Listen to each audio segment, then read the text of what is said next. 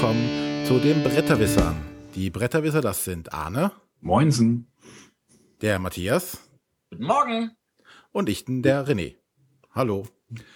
Ähm, heute haben wir uns ein neues kleines Thema rausgesucht und zwar möchten wir über Kleinverlage reden und als Stargast haben wir heute den Uli bei uns. Hallo Uli. Ja, guten Morgen.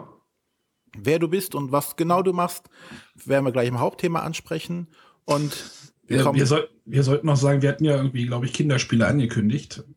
Äh, das Thema ist im Moment nochmal verschoben, weil dort unser Gast abgesprungen ist. Und der Uli ist jetzt ganz kurzfristig eingesprungen und dazu nochmal wirklich ein Dankeschön.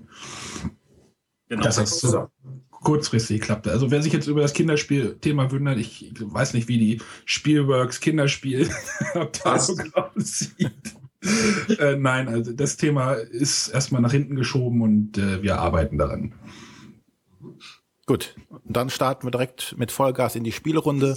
Und dann darf der Arne wie immer beginnen. Jetzt hast du aber Tempo heute. Also ähm, manchmal kommt es bei mir vor, wenn ich so ein Spiel spiele, dass es mich nach dem Spiel auch noch länger beschäftigt. Und äh, das ist jetzt bei einem neuen Spiel vom Nürnberger Spielkartenverlag passiert. Äh, ich spreche über The Game, ein Kartenspiel, äh, was irgendwie mit Hanabi immer verglichen wird, was aber für mich eigentlich irgendwie Quatsch ist, weil das ist nicht wie Hanabi, es hat nur vielleicht einen halben Mechanismus davon. Ähm, aber dieses Spiel hat mich äh, nachhaltig irgendwie drüber nachdenken lassen. Das finde ich immer bei mir ein gutes Zeichen. Äh, es geht darum. Wenn du denkst, ist ein gutes Zeichen. Wenn ich, wenn ich denke, ist es ein gutes Zeichen, ja. äh, es geht darum, dass es vier Kartenstapel gibt die sortiert werden sollen. Es gibt zwei Kartenstapel, die starten bei der 1 und sollen zu der 99 oder zu 100, also aufsteigend sortiert werden. Und zwei Kartenstapel, die starten bei 100 und die sollen äh, abwärts Richtung 1 sortiert werden. Äh, jeder Ka Spieler startet mit sechs Karten in der normalen Variante. Und dann geht zu dritt bis fünft. Ach so, ja, das, das ist dann auch, ja, das ist dann auf. Ich habe es jetzt nur zu fünf gespielt, deswegen kann ich jetzt irgendwie über nur über die Fünfer-Version reden. Das Spiel geht von eins bis fünf Personen, also man kann es auch alleine spielen. Es gibt ja auch einige Spieler, die immer diese Solitär-Varianten ganz toll finden. Ähm, genau, jeder hat halt eine bestimmte Kartenanzahl auf der Hand. Und wenn man dran ist, muss man zwei, also muss man zwingen, zwei Karten auf diese Kartenreihen ablegen. Also es macht dann halt Sinn, bei dem aufsteigenden Kartenstapel, der halt mit der 1 beginnt, möglichst eine 2 draufzulegen. Äh, ist nicht so oft möglich. Das heißt, man reißt manchmal irgendwelche Lücken da rein. Diese Lücken können dann halt schwerlich aufgefüllt werden. Denn man kann die halt auf, man kann diese Kartenstapel so ein bisschen zurücksetzen, indem man eine Zahl drauf, also eine Zahl drauflegt, die 10 in die andere Richtung wieder ist. Also wenn da in, in einem aufsteigenden Kartenstapel eine 21 liegt, und jemand hat eine Elf auf der Hand, der kann dann halt ähm, eine Elf drauflegen und dann ist dieser Kartenstapel wieder ein bisschen nach hinten gesetzt worden. Es ist ein kooperatives Spiel, ganz wichtig. Man kann sich absprechen. Man darf aber keine Zahlenwerte sagen. Man kann halt sagen, oh, dieser eine Stapel rühre den mal besser nicht an. Also es ist so, auch so wie bei Hanabi so, so ein bisschen diffus. Jetzt hast du den Vergleich zu Hanabi gezogen. Ja. ja, da sind wir doch mehr als halbe Mechanismen. Naja, weiß ich nicht. Bei also, Hanabi kann man ja auch klare, wirklich klare Anweisungen geben. Hier, das ist eine 6. Oder irgendwie, also. Wo man ich glaube, du hast Hanabi noch nicht gespielt. Da gibt es keine 6. Es geht nur bis 5. Stimmt. ja. Also, also was, was der Vergleich mit Hanami auf jeden Fall für mich stimmt, ist dieses sich anschreien, weil irgendjemand was falsch versteht. Weißt du, wenn, dann, wenn, ja. wenn der jemand anfängt, Karten abzulegen und du dazwischen schreist, du sagst, stopp mir nicht! Und der dann trotzdem noch eine Karte drauf. Ja, weil es dann manchmal nicht geht. Also man ist halt dazu gezwungen, zwei Karten abzuschmeißen. Und das ist manchmal nicht so einfach. Eine kriegt man meistens irgendwie auf diesen Kartenstapel irgendwo unter. Die zweite ist dann, also bei uns war es dann wirklich so, man legt die erste, alle atmen so ein bisschen am Tisch auf und dann sitzt man da und grübelt, welche zweite man jetzt drauflegt und irgendwie passt keiner. Man reißt irgendwie eine Lücke von 25, von 25 Punkten. Man hat aber nichts, womit man arbeiten kann und dann schreien irgendwie drei Leute am Tisch auf. Oh, wieso hast du die da hingelegt? Und also, das Spiel hat schon eine starke Spannungskurve, finde ich. Ähm, das ist auch so ein bisschen so aufgemacht, es ist relativ düster. Also auf dem, auf dem Cover ist irgendwie ein Totenkopf und es ist relativ dunkel und gruselig so ein bisschen gehalten.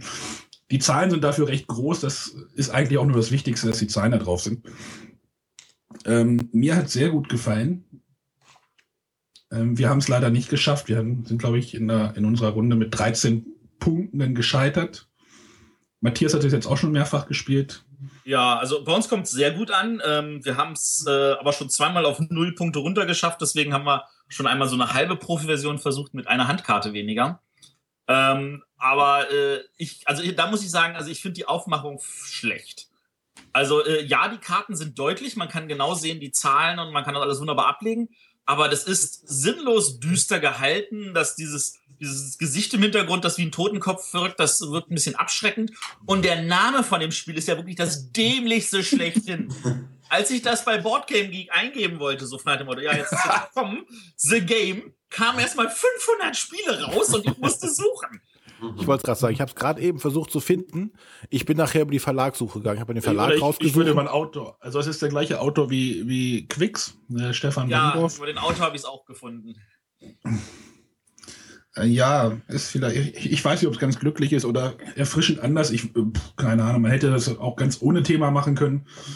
Ähm, jetzt haben die halt ein Thema drauf, draufgesetzt. Muss das als Thema gelten? Also es, es, es, hat, es hat ein Theme, also ich finde halt beim Namen, da hätten sich wirklich der, für jeder ausgedachte Name, wie halt dieses Quicks oder äh, oder Abluchsen mit Doppel-X oder so, irgendwas, wie der Tracks, was sie dieses Jahr rausgebracht haben. Jeder andere Name wäre sinnvoller gewesen als einfach nur The Game. Ja. Ähm, vor allem, weil meine Frau sagte, naja, das ist halt das Spiel, sag ich so, das Spiel ist schon vergeben, hat Abakus im Programm, sind lauter Würfeln.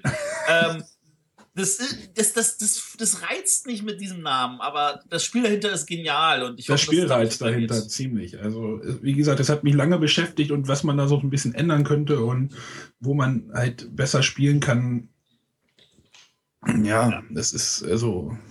Ja. Also, kurze Anmerkung für dich, Uli: Mach niemals ein Spiel mit so einem Namen. Ja, also überrascht mich auch ähm, äh, der Name.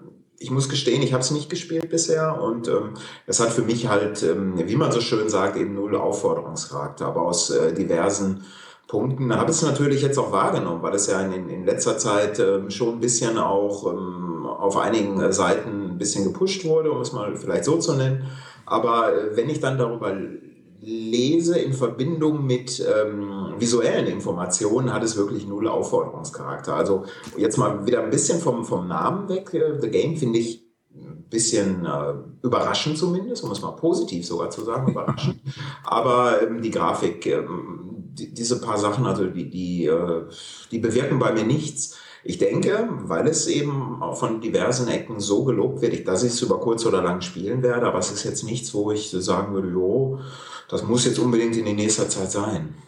Aber, aber spiel's ruhig mal. Also das werde ich, das werde ich definitiv. Also ähm, das gehört ja auch ein bisschen äh, dazu, dass man sich auf Sachen einlässt, äh, wo man jetzt nicht auf den ersten Blick sagen würde, das ist was, woran ich Spaß habe. Aber wo wir ja schon öfters jetzt mal so privat auch drüber geredet haben, dadurch scheidet es doch zum Spiel des Jahres irgendwie überhaupt aufgenommen zu werden schon mal aus, oder? Weiß ich nicht. Die Wege der, der Jury sind sowieso unergründlich. das weiß ich nicht. Also, Aber sowas als Familienspiel unter den Weihnachtsbaum ich, zu legen? Ich würde mich wundern, wenn es nicht ähm, auf die äh, Empfehlungsliste zumindest landet. Also Empfehlungsliste ist, ist, ist mindestens drin, einfach weil das Spiel wirklich diese Qualitäten hat. Ähm, Ob es nominiert wird, das wäre jetzt tatsächlich, da müsste dann die Jury entscheiden. Ich meine, die Anleitung ist perfekt, die Aufmachung ist etwas gruselig, ähm, aber da ist, wie der Uli sagt, die Wege der Jury sind unergründlich. naja, das werden wir dann im Mai wissen. Ja. Trotzdem, also hat mich nachhaltig nachdenken lassen, ob das jetzt gut oder schlecht ist, sei dahingestellt. Es ist auf ähm, jeden Fall schön schnell. The Game von Steffen Bendorf und Nürnberger Spielkartenverlag. Gut. Ähm, wie ihr es heute gesehen habt in unserer Liste der Spiele, die wir vorstellen, haben wir jetzt so eine leicht ansteigende Kurve der Komplexität. Ähm, ja. Ja, passt ja. Ne? Genau. Das Komplexeste zum Schluss, aber ich fange jetzt mal an mit Sunrise City. Äh, einem Spiel von, ähm, ist ein Kickstarter-Projekt gewesen damals von Clever Mojo Games, die auch schon ähm, Alien Frontiers zum Beispiel rausgebracht haben. Bei Sunrise City äh, handelt es sich um ein Städtebauspiel, à la Suburbia zum Beispiel. ähm, wo wir als Spieler versuchen, eine Stadt aufzubauen. Ähm, das Spiel läuft über insgesamt drei Runden ab, die in verschiedenen Phasen aufgeteilt sind. Und am Ende gewinnt natürlich derjenige, der die meisten Punkte hat. Ähm, wobei es hier nicht rein um Siegpunkte geht, sondern bekommt hier so, so Sterne. Das nennen sich hier Benchmark-Tokens. Also, ähm, und die sind ganz, ganz clever angelegt, wie man die bekommt. Nämlich gibt es eine, es gibt eine Zählleiste, auf der ich meine Siegpunkte auftrage. Und jedes Mal, wenn ich zehn Siegpunkte überschreite, kriege ich dafür einen Stern. Ähm, das Clevere dabei ist aber, wenn ich irgendwann mal auf der Siegpunktleiste genau die zehn erreiche, kriege ich dafür zwei Sterne. Das führt im Laufe des Spiels äh, oft zu äh, spannenden Entscheidungen, da ich nämlich entscheiden muss, möchte ich jetzt die maximale Anzahl an Siegpunkten irgendwo bekommen oder versuche ich genau einen weniger zu bekommen, um dann genau diese zehn zu erreichen, weil das ist der äh, entscheidende Siegpunkt, den ich nachher vielleicht brauche. Wie läuft das Ganze jetzt ab? Ähm, am Anfang des Spiels bekommt jeder Rollen zugeteilt. Diese Rollen haben Spezialfertigkeiten und legen die Spielerreihenfolge fest. Die werden am Anfang des Spiels gedraftet. Und äh, dabei ist es so, der mit der niedrigsten Nummer kann praktisch in der Runde als erstes starten, ähm, aber die mit der höchsten, höheren Nummer, die haben auch stärkere Spezialfertigkeiten, die dann Bonuspunkte für irgendwas geben oder ich kann in einer bestimmten äh, Zug irgendwas verändern am Spielfeld. Ähm, dann geht's los, dann bekommt jeder am Anfang der äh, Runde genannte Zonenteile. Das sind so praktisch die Bauplätze, die man im Spielverlauf aufbaut, auf denen dann später die Gebäude gebaut werden können. Diese ähm, sind mit fünf Farben markiert, die jeweils unterschiedliche Regionen darstellen, so Industrieregion oder äh, Wohnregion. Die werden dann einfach frei platziert, die dann nacheinander auf dem Spiel verteilt, um neue Bauplätze zu erstellen. Danach äh, geht man hin und versucht auf diese freien Bauplätze jetzt zu bieten. Das Bieten ist ganz clever gemacht.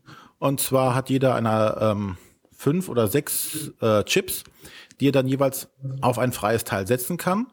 Aber die anderen dürfen auch darüber setzen. Also man versucht sich hoch zu bieten für eine äh, gewisse Zone. Und am Ende der Beatphase gewinnt derjenige das Zonenteil, äh, dessen Chip als oberstes liegt. Also ich kann halt normalerweise immer drauflegen. Es sei denn, ich schaffe es in einer Runde zwei äh, oder hintereinander zwei äh, Beat-Chips auf eine Zone zu legen, damit blockiere ich die praktisch für alle anderen. Das Schöne dabei ist, das funktioniert auch mit zwei Spielern sehr gut. Bei den meisten Spielen ist ja das Bieten mit zwei Personen immer irgendwie kritisch, aber das klappt in dem Mechanismus sehr gut. Ähm, danach geht's zur Bauphase und ähm, dann kommt auch schon das in Anführungszeichen Highlight des Spiels, nämlich riesige Bau Teile, die so ungefähr doppelt so groß sind wie so ein Zonenteil und aus Pappe bestimmt ja, drei, vier Millimeter dick sind, also richtig dicke, große Pappteile, die ich dann aufeinander stapeln kann. Und ähm, dadurch entsteht wirklich nachher eine Stadt, die äh, Gebäude hat, die in die Höhe stehen. Und äh, dann gibt's halt Siegpunkte dafür, wo ich die Gebäude einsetze, auf welches Stockwerk ich sie praktisch baue. Und noch spannend ist, dadurch kann ich praktisch auch von Gebäude zu Gebäude bauen. Also ich habe quasi später Gebäude, wo ich unten drunter durchgehen kann und äh, oder was drüber bauen kann. Und man baut also wirklich eine dreidimensionale Stadt damit auf, dadurch, dass das so dicke Pappteile sind. Durch diese dicken Pappteile ist es bis jetzt auch das na, für mich schwerste Spiel, in Anführungszeichen, vom Gewicht her, weil diese Box ist unglaublich schwer für diese diese Größe, die sie eigentlich hat. Ich glaube, sie ist so, so eine ähm, Zug-um-Zug-Schachtelgröße. Ich glaube sogar ein bisschen kleiner. Ich glaube, das wird wie so ein Spezialformat. Auf jeden Fall unglaublich schwer. Ähm, ja, wie gesagt, das Ganze geht dann über drei Runden so und wer nachher die meisten Sterne gesammelt hat, gewinnt das Spiel. Es ist relativ schnell erklärt. Die Regeln sind überschaubar. Äh, das Material ist sehr gut, also dieses, ähm, diese Sterne und das ganze sonstige Spielmaterial ist alles aus Holz. Ähm, diese Pappteile, wie angesprochen, sind halt wirklich gigantisch dick und äh, ja, lässt sich in ja 45 Minuten locker runterspielen und lässt sich auch jedem gut vermitteln. Klingt nach viel Material für einfaches Spiel. Äh, ja, es sind halt, ja, also viel ist ein Anführungszeichen. Ne? Also es sind halt ähm, durch die Dicke der Karten, das gibt, gibt glaube ich, 60 äh, Gebäudefelder, also Ge äh, Gebäudeplättchen. Das ist jetzt nicht so viel, aber einfach dadurch, dass sie so dick sind, ist die Schachtel einfach randvoll mit Teilen. Ähm, ja, du kannst ähm, damit schon ein bisschen auch Grübelzeit verbringen. Also wenn es, du kannst es locker runter so aus dem Bauch rausspielen, aber du kannst natürlich auch grübeln, weil du versuchst halt immer diese exakten Punkt, Siegpunkte zu bekommen, um auf diesen Stern zu kommen. Aber äh, so für zwischendurch ist es halt ähm, kein riesen Strategiekracher, ist es halt mehr so ähm, ja eine Stufe höher als Zug um Zug zum Beispiel. Ne? Also das kannst du halt auch schon mit ähm, etwas erfahreneren Spieler, also mehr als Gelegenheitsspielern gut spielen oder halt Gelegenheitsspieler auf die nächste Stufe versuchen zu holen. Dafür eignet sich sowas sehr gut. Ja, das war äh, Sunrise City von äh, Clever Mojo Games und der Autor ist Isias Vallejo, denke ich mal, es wird ein Spanier sein. Ich suche mir auch immer die Autoren aus, die ich nicht aussprechen kann. Ja, vielleicht heute ist es einfach. Kenne ich. Ich kann meinen auch nicht aussprechen heute. Nein, aber er scheint äh, Amerikaner zu sein, aber vielleicht hat er spanische oder mexikanische Wurzeln. Ja. Auf jeden Fall ein sehr nettes, kleines Spiel.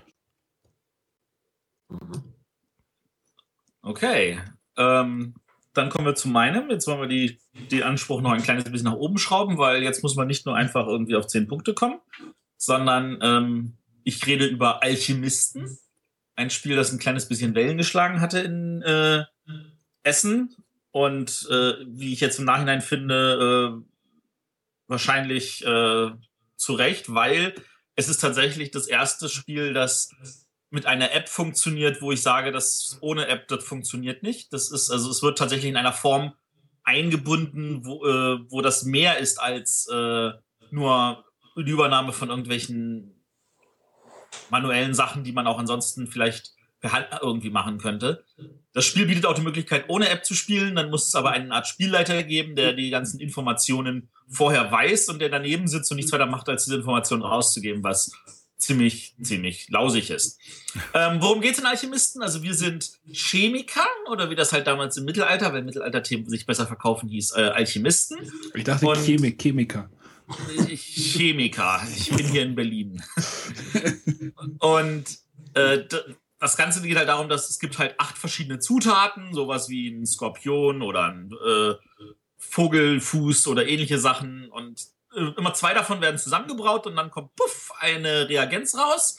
Und da gibt es halt welche, die reagieren so, dass da ein toller Reagenz rauskommt, die sehr hilfreich ist.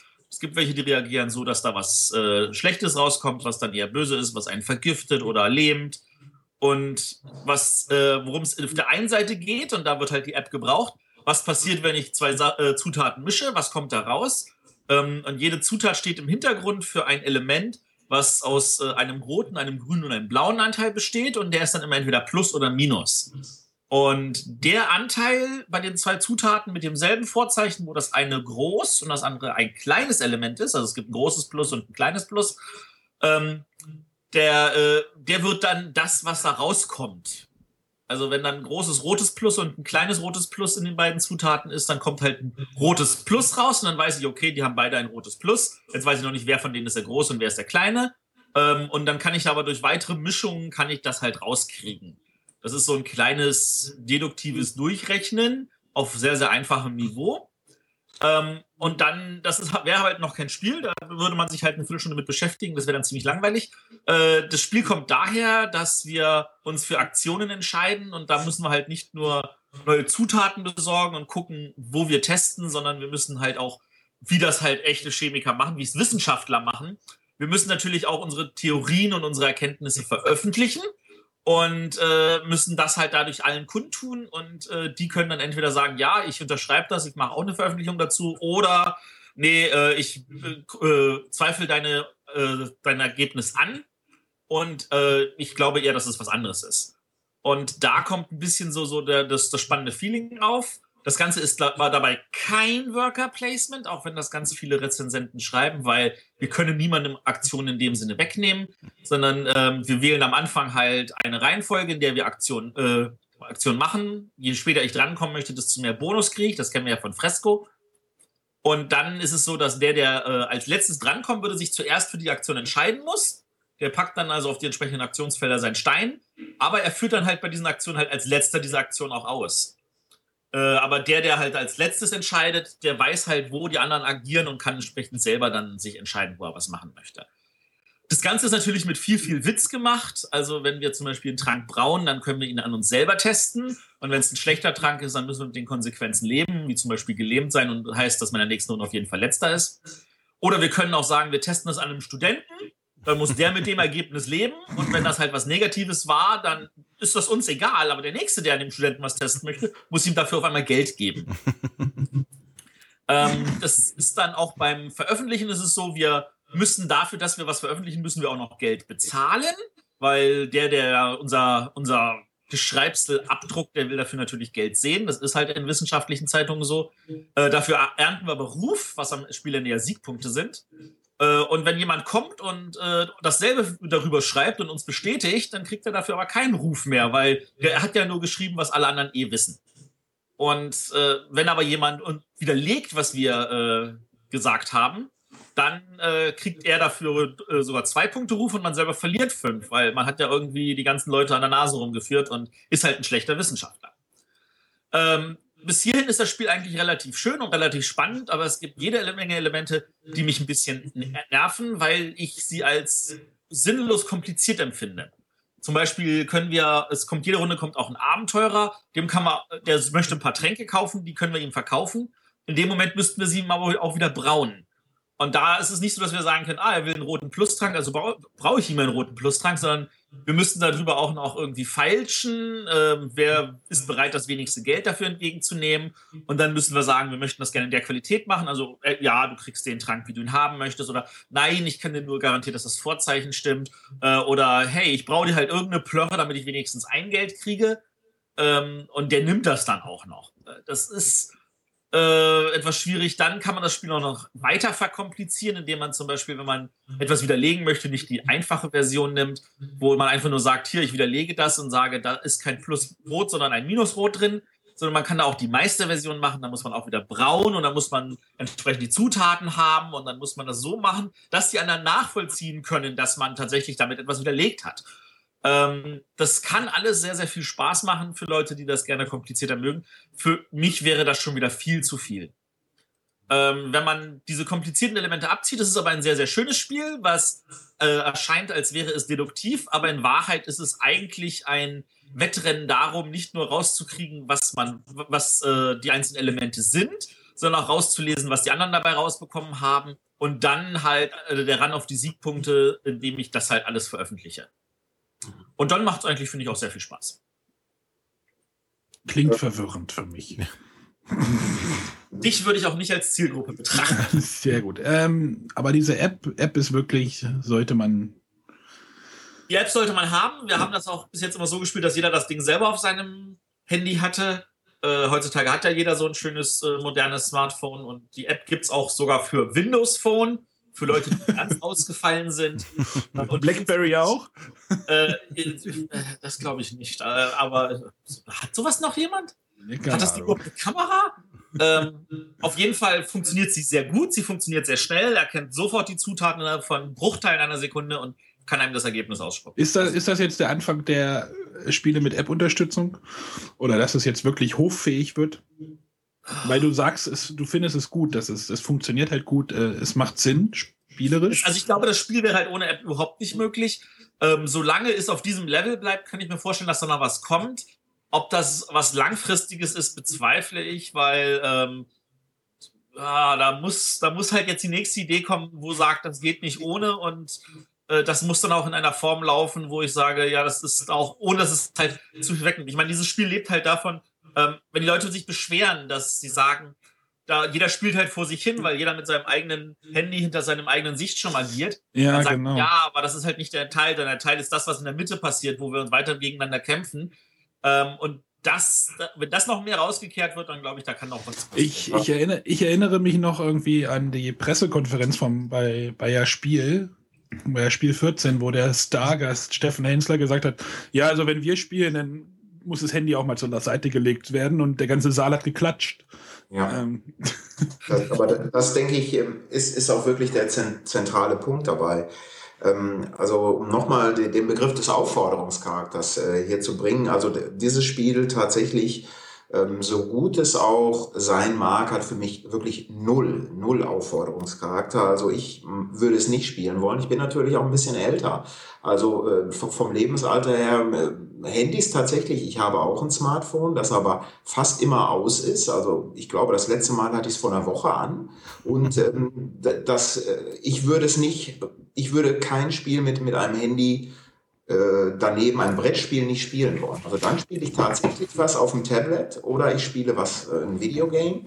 Aber das ist für mich ein absoluter No-Go. Ich habe auch mir dieses Golem Arcana oder Arcana oder wie es auch immer heißt angeschaut. Ähm, ist für mich auch ein Spiel, was ich nicht spielen mag. Ähm, es gab ja in Essen auch dieses World of Yo-Yo, das wurde kurz äh, schon mal vorgestellt, was, glaube ich, Ende dieses Jahres, zumindest in der französischen Version, bei Yellow rauskommt. Und da wird auf einem Brett nur mit Smartphones gespielt. Das heißt. Ja, ähm, ja stimmt, dort, Smartphones sind Schiffe. Genau, das, das sind Schiffe und das kann auch Android mit iOS zusammen kommunizieren. Das wiederum ist etwas anderes für mich, weil dort äh, ist tatsächlich in, in das Brettspiel integriert. Klar, bei Alchemisten ist auch integriert, keine Frage. Aber da ist es ein äh, zentraler Bestandteil. Aber ansonsten ähm, mag ich nicht. Aber da mag ich wirklich, das mag eine Sache des Lebensalters äh, auch sein. Ja, ich weiß nicht, ob da die Branche irgendwie, äh, ob die gerade halt nur einfach dem heißen Scheiß hinterherrennen so, ja. hey, wir müssen das jetzt haben oder ob die da irgendwie an der Zielgruppe vielleicht vorbei entwickeln. Ich, ich weiß es nicht. Oder ob, oder ob dadurch neue Spieler irgendwie reinkommen, halt die, dass die Computerspieler oder die, die Konsolenspieler da irgendwie rangezogen werden. Äh, keine Ahnung. Also ich, da könnte man sicherlich auch noch mal lange drüber diskutieren über die ganze Sache. Absolut, ähm, absolut, äh, stimme ich dir zu. Ich glaube, wer, wer schon an der Konsole spielt, wer am Tablet spielt, wer am PC spielt, äh, für den ist das äh, langweilig mit, mit dem äh, Capital L. Also wirklich, äh, das wird, wird kein Spieler, glaube ich, aus meiner äh, wirklich nicht empirisch belegten Meinung, ähm, glaube ich, wird keinen rüberreißen, weil ähm, das ist schon, was mich stört auf zwei Sachen, gleichzeitig rumzuhantieren. Und bei Golem Arcana ist es noch blöder, das könnte man wirklich, also da ist die App nach meiner Meinung überhaupt nicht nötig. Ne? Da ist es wirklich nur so, wir machen mal etwas anderes und ähm, dadurch äh, können wir vielleicht neue Zielgruppen erschließen. Ja, also ich glaube, da ist auch der richtige, der, der, der Punkt, wo man den Strich ziehen muss. Wenn die, wenn die App nicht wirklich so zentral ist, dass sie ohne nicht spielbar ist, dann ist, dann ist das ein Gimmick, was eigentlich verschwendete Ressourcen sind und dann braucht man das gar nicht. Wenn die App aber so ist, dass ohne geht's eigentlich nicht, dann ist das ein interessanter Ansatz und dann eröffnet das neue Spielewelten, aber ob das langfristig wirklich Leute zieht, das ist eine andere Frage. Ja, ich glaube ja. aber eher, dass es jetzt momentan ja sowieso die Phase ist, wo alle ausprobieren müssen. Ne? Ja. Sei es jetzt ähm, hier Ravensburger mit ihrem komischen System, was sie da haben. Das sind ja auch alles noch Versuchballons. Ich glaube, da musste so die richtige Mischung, wie ich so ein, so ein äh, Device irgendwie mit einbinden kann in so ein Spiel, sinnvoll noch äh, sich finden. Genau wie jetzt hier auch ähm, Fantasy Flight ja mit ihrem XCOM, ja. wo das ja als als Timer und alles genutzt wird und äh, auch als ja als Gegenspieler, als Gehirn quasi dienen kann. Da äh, kann ich mir schon vorstellen, dass es halt viel auch abnimmt was du sonst über irgendwelche Kartenmechanismen oder sonstiges abbilden müsstest, was du so halt in so eine App gießen kannst. Ich, ich glaube, wir müssen da mal ein ganzes Thema drüber machen bei Gelegenheit. Aber das war jetzt auf jeden Fall Alchemisten äh, vom Czech Games Edition in Deutschland Vertrieb über Heidelberger Spieleverlag von Matusz Kotri und äh, mit sehr schönen Bilderchen von David Koschert. Gut, dann darf jetzt der Uli. Ja, also ich würde gerne ganz kurz nur anreißen, äh, Pax Porfiriana, auch ein schöner Name vom Phil Eklund. Ähm, der Verlag ist Sierra Madre Games, aber in Deutschland sehr einfach über Spiel direkt zu erhalten. Ähm, das ist eine englischsprachige Version, zwar aber äh, gut zu kriegen und ähm, wenn ich mich nicht schwer täusche, ist es für zwei bis fünf Spieler, wobei mit ein bisschen Zusatzmaterial, also mit ein paar Holzwürfelchen, äh, kann man das auch zu sechs spielen. Also das ist auch möglich. Ähm, warum ich dieses Spiel rausgesucht habe, weil es eigentlich genau das ausmacht, was ich in, in Spielen suche. Ähm, und zwar, dass man in, in Welten eintauchen kann, dass man wirklich Dinge äh, zumindest vor seinem geistigen Auge erleben kann. Also es ist mechanisch eigentlich recht konventionelles Spiel. Man hat drei Aktionen pro Runde, die man ausführen kann. Es gibt einen Markt in unterschiedlichen Reihen, wo man, wo Karten ausliegen. Es ist ein reines Kartenspiel mit 220 Karten, die alle unterschiedlich sind. Ähm, und äh, von diesem Markt kann man Karten erwerben. Man kann sich Ländereien, also äh, Ranches äh, bauen. Ähm, man spielt einen Hacendiado in Mexiko, um jetzt vielleicht nochmal den Bogen zu schlagen. Worum geht es überhaupt in dem Spiel? Das war ja auch nicht verkehrt. Also Pax Porfiriana, das sind 30 Jahre, in denen der mexikanische Diktator Diaz Anfang des äh, 20. Jahrhunderts regiert hat, Ende des 19. Jahrhunderts. Und das Ziel der Spieler ist es, den einfach zu stürzen. Ähm, aber man hat natürlich singuläre Interessen und möchte ähm, von so einem Sturz schon profitieren. Das Erstaunliche bei diesem Spiel ist, dass es sehr historisch abläuft, obwohl eben bestimmte Dinge in, in ganz andere Bahnen verlaufen werden. Also es gibt äh, äußere Einflüsse, es gibt äh, Amerikaner, die natürlich an der Grenze zu Mexiko äh, ihre Interessen äh, verfolgen. Es gibt äh, Meuchelmörder, es gibt äh, die Red Battalions, das sind also Anarcho-Syndikalisten, es gibt bolschewistische Journalisten, auch äh, die mexikanische Post ist eine eigene Karte. Es gibt äh, Eisenbahngeschütze, die von Krupp geliefert werden. Also es ist ein sehr thematisches Spiel, ähm, das aber während des Spielens, zumindest mich und in meinen Gruppen, mit denen ich spiele, ähm, praktisch so ein, so ein Hollywood B-Movie ablaufen lässt. Also da läuft wirklich ein Film und den versuche ich oder den kann ich nur mit diesem Spielmaterial ähm, nachvollziehen. Und das ist eigentlich etwas, was nur ganz wenige Spiele bei mir auslösen können. Mm, was auch noch sehr außergewöhnlich ist, dass die Packung, die ist 13 mal 13 mal 4 Zentimeter, also winzig. Und das ist mit Sicherheit kein Spiel, was man rausgreifen kann und sagt, so jetzt lege ich los. Also die Regeln sind nur schwarz-weiß, obwohl die Karten bunt sind und die haben auch eine Farbkodierung, die extrem wichtig ist, die auch im Spiel auf den Karten immer in unterschiedlichster Art und Weise angebracht wird. Also eine Redaktion kann dieses Spiel eigentlich auch nur von ferne gesehen haben. Ähm, aber die Karten, die bunten Karten, das ist mir natürlich auch deutlich später erst aufgegangen, die werden auf der Schachtelunterseite seitlich nochmal erklärt. Also in den Regeln werden die nicht erklärt, das wäre ja auch Quatsch. Ähm, und die Regeln haben dann, wie ich gerade sehe, so zwölf Seiten nur oder elf Seiten, also ein recht schnelles Spiel.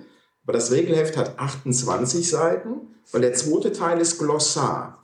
Ähm, da würde man jetzt von ausgehen, ja, da kann ich ja ein paar Sachen vielleicht nachlesen. Nein, auch das wäre wiederum zu einfach. Wichtige Regeln gibt es nur im Glossar.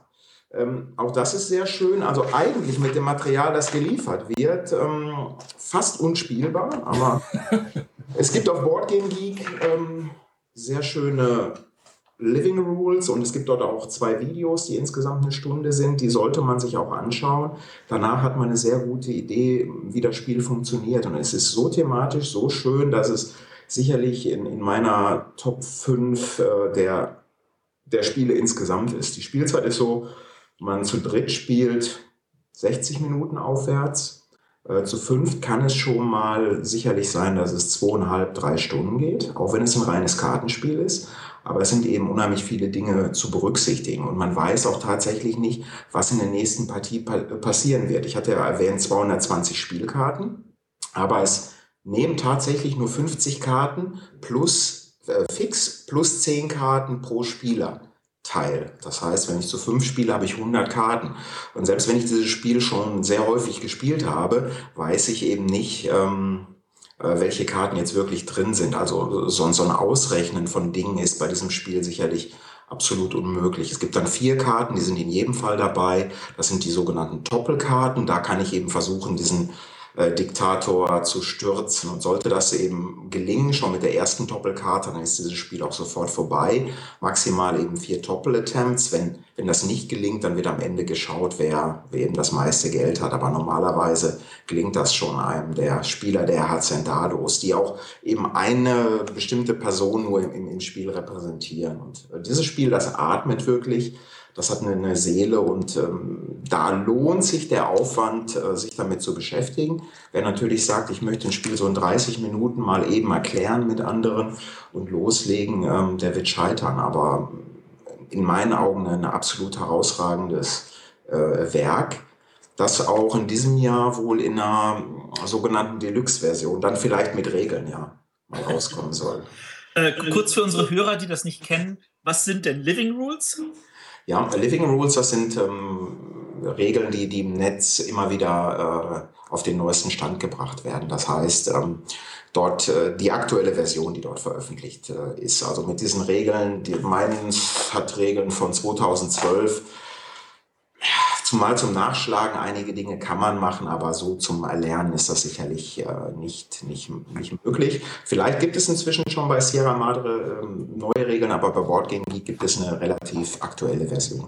Ja. Also man muss sich schon ein bisschen mit dem Spiel beschäftigen. Man muss sich mit diesem Spiel beschäftigen. Wer sagt also, ich möchte rein lieber einen tollen Mechanismus kennenlernen und etwas Neues, bloß die Finger davon lassen, damit wird man nichts anfangen können. Aber in meinen Augen, es gibt eben kaum mal ein Kartenspiel, wo dann Emilia Emiliano Zapata dabei ist, der dann auch einen Flavortext hat oder äh, oder eben, wie gesa gesagt, diese, diese Red Battalions, diese Anarcho-Syndikalisten, ähm, das ist eben schon etwas, was mich eben fasziniert. Aber das Spiel funktioniert auch tatsächlich. Es ist also nicht nur rein ein, ein Abfragen von Persönlichkeiten aus der mexikanischen Revolution, sondern dieses Spiel funktioniert dann doch erstaunlich gut. Also es ist äh, stets spannend. Es gibt auch Online-Unterstützung, zumindest per Vessel, sodass man es auch ähm, per Post gut spielen kann, also per PBEM oder eben auch live und mit Skype kann man sich dann auch unterhalten. Also das funktioniert dann schon ganz gut. Jetzt nochmal für unsere Hörer, was ist Wessel? Ah, äh, sorry, ähm, Wessel. Nee, das ist ja in Ordnung. Das ist ja, unsere Hörer lernen durch dich auch mal andere Bereiche kennen. Ja, Wessel ist jetzt gar nicht so außergewöhnlich. Das, das gibt es ja schon ähm, in diversen äh, Möglichkeiten, dass man eben auch äh, online spielen kann. Wessel ist ein recht altes System. Ich kann jetzt noch nicht mal sagen, wofür es äh, genau steht. Äh, Virtual äh, Assistance auf irgendetwas. Das bildet halt nur das Spielmaterial auf dem Bildschirm ab ähm, das heißt, du hast alle Karten, äh, du hast, wenn es bei anderen Spielen Tabellen gibt, äh, die hast du eben online und kannst dann mit anderen entweder live spielen.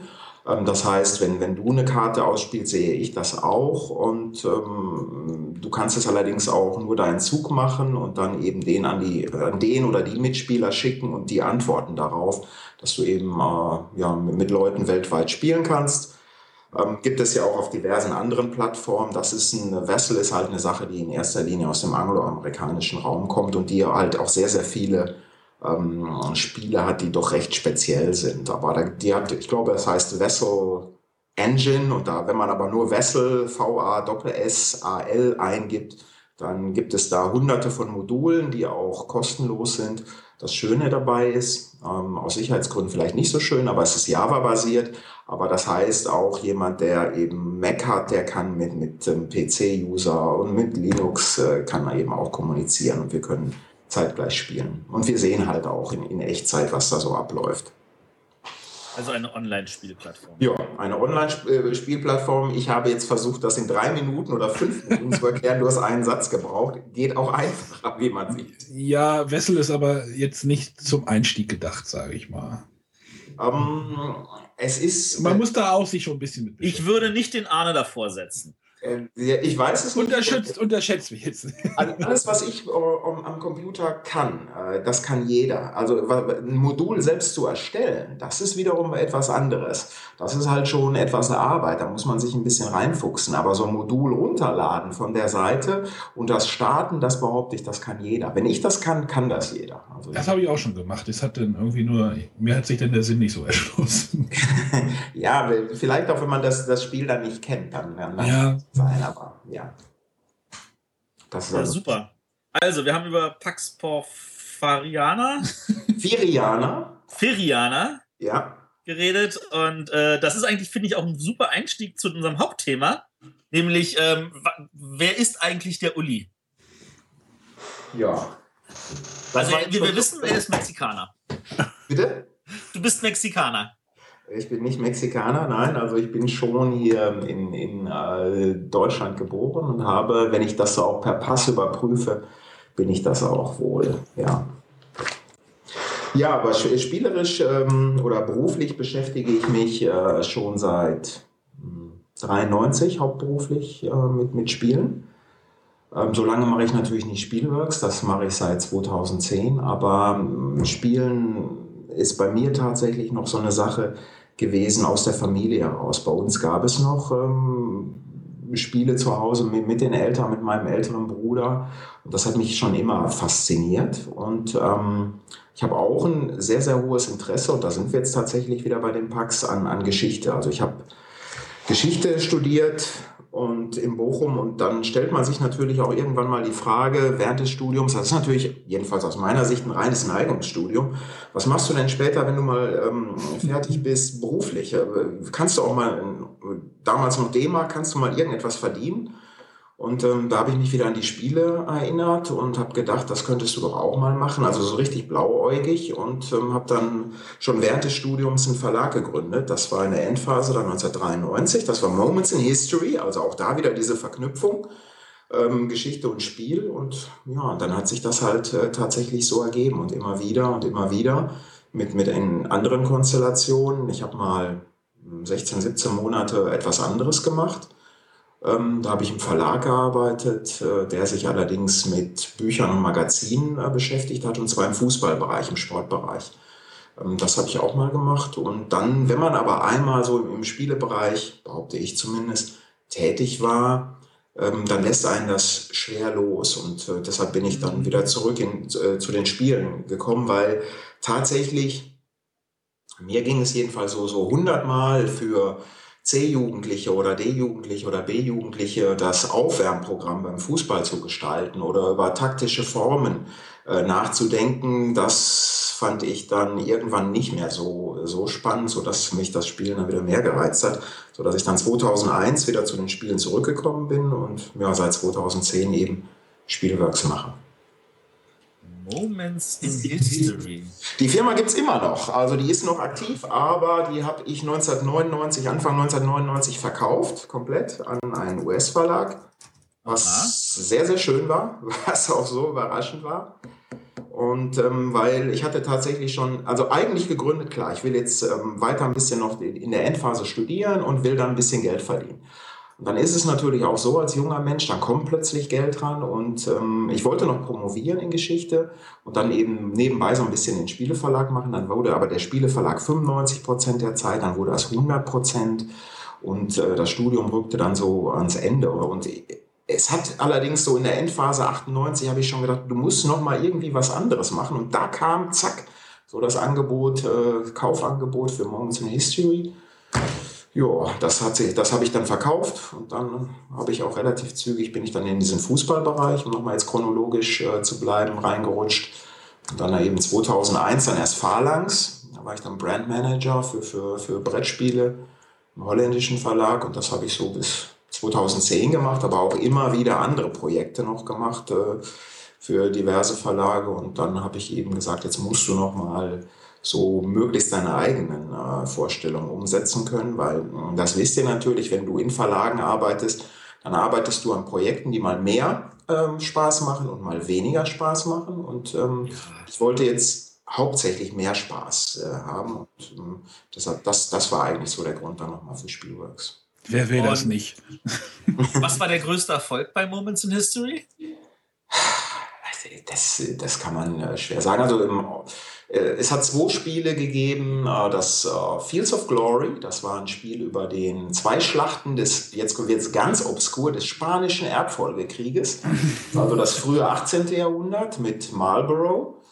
Ähm, das hat einen Preis bekommen, Charles S. Roberts Award. Und dann habe ich ein Spiel gemacht, das nennt sich auch ein fantastischer literarischer Titel, All Quiet on the Western Front. Das ist also im Westen nichts Neues. Das ist ein Spiel über 1918 im Westen.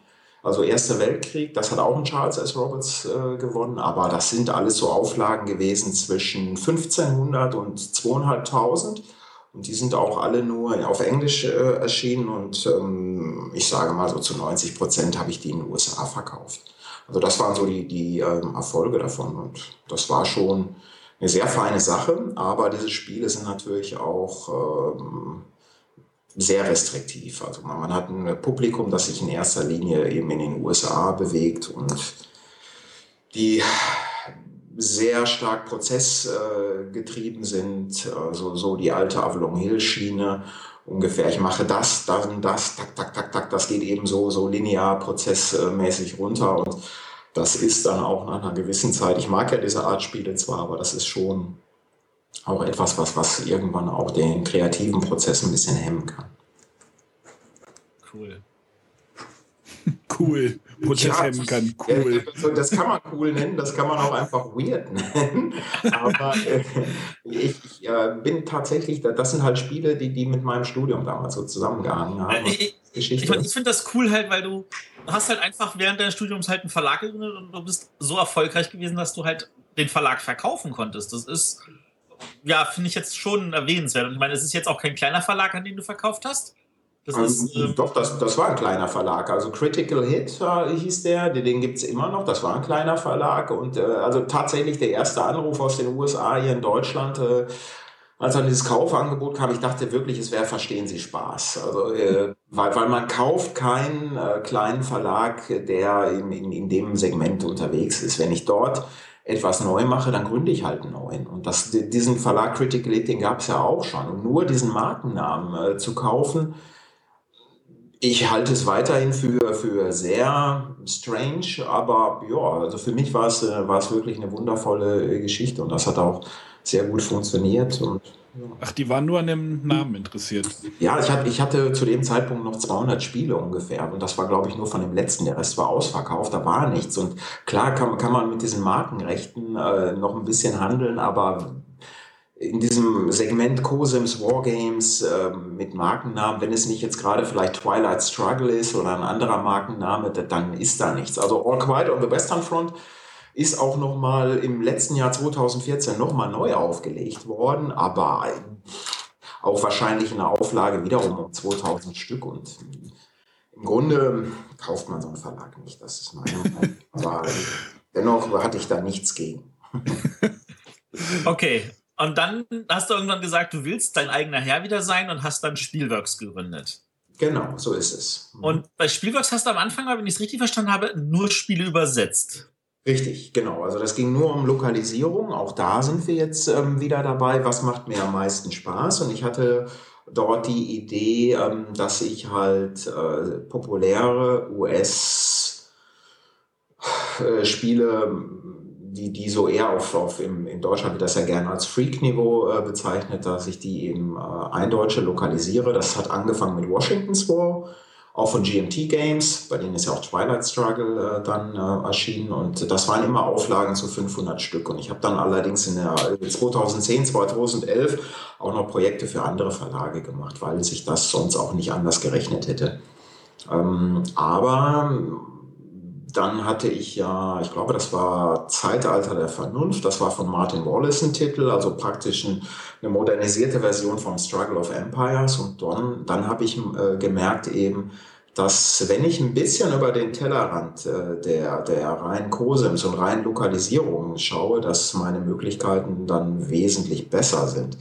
Weil du hast natürlich in Deutschland, wenn du eine lokalisierte Version rausbringst, bleiben wir bei äh, Washington's War, du kämpfst natürlich auch damit, dass es auch eine englischsprachige Version gibt. Und wer sich in diesem Segment bewegt, der kann meistens auch so gut zumindest Englisch, dass er die Regeln lesen kann. Das heißt, ich habe auch direkt eine Konkurrenz ähm, mit einem fremdsprachigen Produkt im Markt, das durchaus auch preiswerter sein kann. Und ähm, wenn ich jetzt aber weltweite Rechte habe, wie beim Martin Wallace-Titel, beim Zeitalter der Vernunft, dann habe ich natürlich äh, keine Konkurrenz mehr, beziehungsweise ich entscheide, wo dieses Spiel ähm, erscheinen wird oder zu welchem Preis weitestgehend. Und ähm, ja, dann hat sich das halt eher so in diese Richtung entwickelt, dass ich Spiele mache, die bisschen oberhalb auf dem deutschen Kennerspiel des Jahres Bereich liegen. Zumal das mit den englischen Titeln ja auch so ist, dass die oft früher da sind. Ja. Und durch die ganze Inter oder durch die ganze Internetgeschichte natürlich auch viel leichter zu bekommen ist als vor 10, 15 Jahren. So ist es. Du shoppst dann einfach bei, keine Ahnung, Amazon.com und oder UK und dann kriegst du die Sachen auch geliefert. Das ist jetzt ja auch kein Riesenaufwand mehr. Absolut richtig. Das, das war halt ein äh, weiterer Punkt. Und irgendeiner dumpt halt äh, den Titel immer. Also du wirst immer die englischsprachige Version äh, preiswerter bekommen können. Es sei denn, du, du schiebst deine Preise eben auch runter. Das kann ich natürlich auch machen, aber das ist ja für mich kein Hobby. Äh, das heißt, das ist schon mein Broterwerb und das heißt, ich muss einen bestimmten Preis verlangen können. Aber den Punkt, den du gerade angesprochen hast, der ist natürlich zentral wichtig. Okay, das, das bringt mich gleich zu jetzt zu einem kleinen zeitlichen Schritt, nämlich die Beschwerde von relativ vielen Spielern, als du letztes Jahr La Granja, habe ich jetzt bestimmt ja. falsch ausgesprochen, ähm, rausgebracht hast. Und das war zum größten Teil halt mit englischem Material. Also ich meine, du hast zwar da deutsche Kartentexte so als äh, Bildchen dazugefügt, aber an sich waren das englische Karten. Richtig. Ja, äh, ja. Äh, erstens Ganz kurz, äh, die Beschwerde von vielen Leuten, also in meinen Augen sind es sieben bis acht Leute. Und gerade diese, diese sehr, sehr. Laute Minderheit. Ja, diese, und das ist eben eine durchaus im Netz sehr lautstarke Gruppe. Die möchte ich damit überhaupt nicht abwerten. Das, das ist äh, so. Und leider sind es dann auch in erster Linie die Leute, die auf, auf Kickstarter sonst nur englischsprachige Produkte erwerben. Dennoch ist deren Kommentar bei mir sehr erwünscht und das ist natürlich auch durchaus berechtigt, weil die erwerben kein Spiel für 10 Euro, sondern die erwerben natürlich bei mir ein hochpreisiges Produkt. Aber es lässt sich, es ließe sich zumindest aus meiner Sicht nicht anders rechnen. Und ich habe natürlich einen Käuferkreis für ein La Granja, das ist jetzt auch nicht richtig äh, ausgesprochen. Ähm, die ähm, Käuferkreis ist so eher im Bereich 60 bis 65, vielleicht ein bisschen drüber, nicht deutschsprachig. Und ich muss dann schon schauen, in Osteuropa, in Südeuropa, in Asien, die können natürlich mit deutschen Karten wenig anfangen, aber mit englischen Karten zumindest etwas. Das tut mir sehr leid und wie gesagt, die Kritik ist da durchaus auch berechtigt, aber ich zumindest, Spielworks, konnte es nicht anders rechnen. Wenn wir, ähm, ja, entschuldige. In dem Zusammenhang, also ich meine, das ist jetzt ja kein Geheimnis, die Auflage war 1000 Stück. Genau. Ähm, wie viel davon ist in Deutschland geblieben? Äh, deines Wissens nach und wie viel ist außerhalb Deutschlands verliefert worden? Ja, so im deutschsprachigen Raum, äh, denke ich, sind es zwischen 30 und 35 Prozent, die hier verblieben sind. Und der Rest wandert dann ins nicht deutschsprachige Ausland. Also sehr viel in die USA, England, aber Holland, überall. Ähm, Zwei Drittel ist ja eine Menge.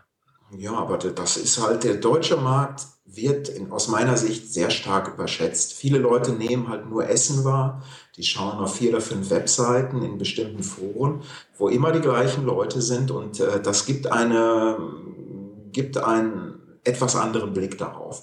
Ich denke auch, dass es so richtige Vielspieler in Deutschland nicht mehr gibt als 15, vielleicht 20.000. Aber die kaufen sich ja nicht jeden Titel. Die kaufen sich tatsächlich nicht jeden Titel. Ähm, die haben auch, da hat ein Großteil überhaupt kein Interesse an einem Lagrange. Die wollen vielleicht das neueste Star Wars Produkt äh, haben. Und, und ähm, die würde ich dann dennoch als, als äh, Vielspieler bezeichnen. Also der deutsche Markt ist schon relativ eng und das darf man so nicht, nicht äh, überschätzen. Jedenfalls ist es bei Spielworks-Kunden so. Vielleicht ist es anderswo ganz anders. Ähm, ja, kommen wir zeitlich wieder zurück. Du hast aber Moment, Moment, Moment, Ja. Aber La, La Gran irgendwas ja. äh, kommt jetzt aber nochmal noch mal wieder raus, oder gibt es ja, ja. Also, und zwar relativ zeitnah, schon in, in, im äh, Sommer, denke ich, wird es rauskommen. Ähm, die deutsche Version, rein deutsche Karten, rein deutsche Regeln, alles wunderbar, rein deutsch. Das wird vom wunderbaren PD-Verlag ähm, erscheinen und äh, unter dem gleichen Titel. Und äh, wie gesagt, ich denke, so im, im Sommer sollte es auch ähm, erhältlich sein. Genau, also jeder, der sich irgendwie jetzt gedacht hat, oh, ich kaufe mir das nicht wegen englischen Karten, der kann dann im Sommer trotzdem zuschlagen. Und das kommt dann ja auch in ganz vielen anderen Sprachen. Also Pearl Games bringt eine französische Ausgabe und ich glaube, eine spanische ja. ist auch dabei. Ja, Ludo, Sentin Ludo Sentinel bringt die spanische Ausgabe, 999 Games bringt die niederländische Ausgabe und Stronghold bringt die englischsprachige Ausgabe aus. Also das war jetzt das erste Aufflammen von La Granja und das wird wohl wahrscheinlich noch ein bisschen weiterlaufen, so wie es aussieht.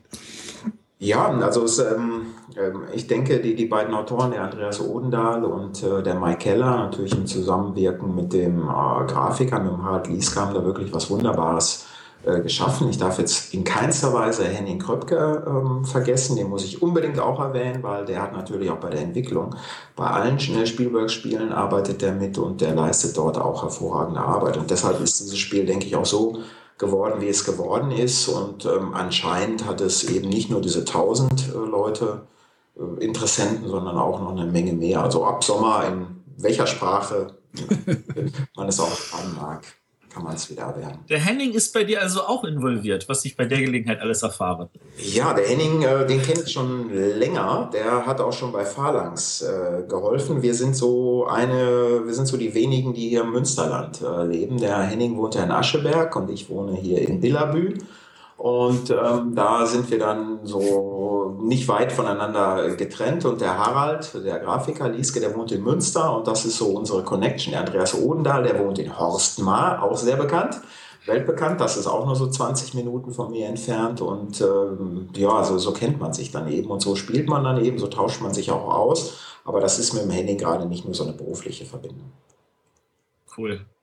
Ähm, ja, lass uns, wie gesagt, zeitlich ein bisschen wieder zurückgehen. Ja, also äh, La, La Granja, Entschuldigung, sticht, ja, sticht ja das so ein bisschen raus irgendwie, wenn man sich so das, das Spielworks-Line-Up anguckt. Jetzt kannst du zu der, ne, wo du hin wolltest. Genau. Äh, du hast halt dann also irgendwann entschieden, äh, dass du halt dann lieber selber Spiele machst und nicht nur übersetzt. Aber du warst ja am Anfang bei dieser Auflage von 500. Mhm. Was war da für die Entscheidung? 500 war die, die Entscheidung, dass ich es gut handeln kann, weil das ist mein Geld. 500, ähm, das wisst ihr natürlich auch. Ähm, jeder Drucker, wenn du ähm, mit dem Hersteller sprichst, die sagen, Uli, keine 500, mach 3000. Das ist, und dann guckst du auf die Zahlen, das ist natürlich pro Spiel auch wesentlich günstiger, ohne Frage, aber für eine höhere Auflage, ich sag mal so ab 1500, 2000, da brauche ich ein Lager, da brauche ich ähm, Partner, das heißt, ich brauche einen Vertrieb und äh, weitere Punkte. Das heißt, das sind alles Sachen, die außerhalb meiner Kontrolle sind. Und ähm, ein großes Problem, auch wiederum, alles ist ja nur meine Meinung, in Deutschland ist eben ähm, der Vertrieb. Das heißt, ähm, kleine Verlage haben Probleme, ähm, einen guten Verlag zu finden und damit auch profitabel zu sein. Wenn ich sofort 50 oder mehr Prozent an einen Vertrieb geben äh, muss und der kann mir auch nicht garantieren, dass er eine gewisse Stückzahl in einem guten Zeitrahmen verkaufen kann, dann macht das für mich keinen Sinn. Und deshalb, äh, das war halt für mich der Grund, ähm, diese kleine Auflage zu machen. Okay. Ähm, nun ist es ja so, dass du halt also auch die Möglichkeit hast, du siehst dann, okay, äh, das Lagranja, das hat sich tausendmal problemlos verkauft. Warum machst du dann nicht selber die zweite Auflage? Ja, ähm, auch das ist, kann man machen. Also der, auch das ist, äh, was ich mir überlege, wo es ja auch immer wieder Fragen gibt, äh, warum macht er das nicht? Ähm, ich glaube, eine weitere Auflage zu verkaufen ist schwer. Ja, PD hat da sicherlich auch einiges vor, aber die haben ja auch einen Vertrieb, ähm, der für sie da etwas machen wird. Ähm, die ersten 1000 gehen gut. Danach muss ich natürlich schon schauen, an äh, neue äh, Gruppen generieren. Die, das, die Direktverkäufe sind weg und ich verkaufe ja fast nur direkt. Das heißt, es für mich würde es sehr, sehr schwer werden. Das heißt, ich müsste auf einmal ein Spiel nicht innerhalb ausverkauft von sechs Monaten oder maximal neun Monaten ähm, kalkulieren, sondern vielleicht in 24 Monaten, wo dann aber ein Teil des Geldes erst nach 20 Monaten bei mir eintrifft, wenn ich Glück habe. Das ist für mich kalkulatorisch, macht das überhaupt keinen Sinn. Äh, will ich nicht. Und ähm, Zudem habe ich natürlich die Möglichkeit, die Spiele mit einer Tausender-Auflage relativ hochpreisig anzubieten. Und ähm, wenn ich jetzt sage, ich mache drei oder 5.000, habe ich erstmal das komplette Risiko auf meiner Seite, dann könnte ich nicht mehr schlafen. Das will ich nicht. Ich muss gut schlafen. Ähm, und zum Zweiten muss ich dieses Spiel natürlich auch statt, sage ich mal, 60 Euro für 35 oder 40 Euro anbieten. Wenn mir der Handel davon aber nur 50 Prozent gibt, könnt ihr euch selbst ausrechnen, ähm, wie schwierig das auf einmal werden kann. Das will ich auch nicht. Aber das kann man natürlich anders sehen. Also es, es ist ja so, wir bewegen uns hier im Kapitalismus. Ähm, größer ist immer besser, der kauft die Firma und der macht noch das und dann sind wir die Nummer eins und wir werden noch besser und wir haben Synergieeffekte. Da können wir uns lange drüber unterhalten. Ich glaube das nicht. Ich, ich glaube, das ist totaler Bullshit. Und äh, ich will das auch nicht. Also es gibt immer Möglichkeiten für andere Verlage etwas zu machen, aber Spielworks ist, ist mein Ding, ist, mein kleine, ist meine kleine Sache. Vielleicht sehe ich das aber in zwölf Monaten ganz anders. Vielleicht gibt es das Spielworks gar nicht mehr, weil es sich nicht mehr gelohnt hat. Oder vielleicht auf einmal gibt es eine Pressemitteilung, Spielworks macht jetzt die Riesenauflagen. Weiß ich nicht. Aber Stand heute ist dem eben nicht so. Und das ist auch, glaube ich, die realistische Option. Ähm, das bringt mich jetzt auf den Punkt, äh, dass bei dir ja auch viele andere Sachen im Hintergrund sich immer wieder geändert haben. Vor ja. ein paar Jahren warst du unter anderem halt auch irgendwie freier Redakteur bei Queen. Ja. Dann hast du kurzzeitig irgendwie mit Schwerkraft zusammengearbeitet. Jetzt Richtig. bist du bei Blackfire. Genau. Das sind ja alles auch äh, immer wieder so, so Schritte, die scheinen so hopp, hopp, hopp und schnell zu gehen. Äh, Wie kommt es denn zu diesen schnellen, sage ich jetzt mal, Wechseln? Ja, so, so schnell ist das gar nicht. Also ich habe auch zwischendurch auch noch für Hobby World, für den russischen Verlag, ähm, was gemacht in 2013. Ähm, ja, ist schwierig. Also A, ich muss mich wohlfühlen. Und äh, wenn ich mich nicht wohlfühle, dann wechsle ich. Das heißt aber nichts äh, gegen Queen oder Schwerkraft, überhaupt nicht. Sondern ich denke auch als kleiner Verlag, der das hauptberuflich macht oder als Person, ähm, äh, muss man schon auch sehen, äh, muss man sehr flexibel sein. Und ähm, diese Branche, wir hatten ja eben auch über die Apps gesprochen, über andere Dinge, die ist in einem rapiden Wandel. Wir hatten auch über Vertrieb kurz angesprochen, äh, denen angesprochen, dass das riesige Probleme sind. Es gibt die Supertanker, die, wenn, wenn die mal ein Problemchen haben, wenn die mal ein ganz kleines Schiff andötscht oder da passiert was auf dem See, die fahren weiter ihren Kurs.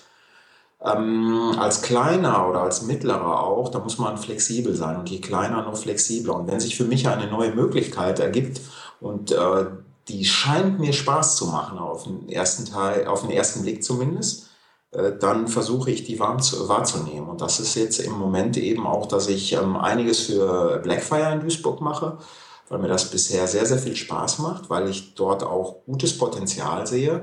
Aber ähm, es ist schon so, ähm, dass das auch von, von außen betrachtet so, so ein bisschen sprunghaft sein kann. Ich nenne es Flexibilität und ich sage, wenn man das anders machen würde, hätte man, hätte man sehr, sehr große Probleme, weil man muss sich im Moment sehr, sehr stark anpassen. Das sind ja nicht nur die Apps, sondern auf dem Markt Stichwort Asmodee, Stichwort andere, die, da, da passiert unheimlich viel und äh, ich möchte das auch noch in zehn Jahren machen. Ob das funktioniert, weiß ich gar nicht, aber ich möchte das halt tatsächlich so mein komplettes restliches Berufsleben so, so machen. Ähm, okay. Ja, zumal diese ganze Crowdfunding-Geschichte ja auch noch mal alles durch. Absolut, absolut. Hat ich jetzt vergessen, aber auch das ist natürlich ein ganz, ganz zentraler Punkt, ja. Würdest du denn etwas crowdfunden? Mhm. Also selber ja, Crowdfunding finanzieren wollen? Ja. Hast du schon?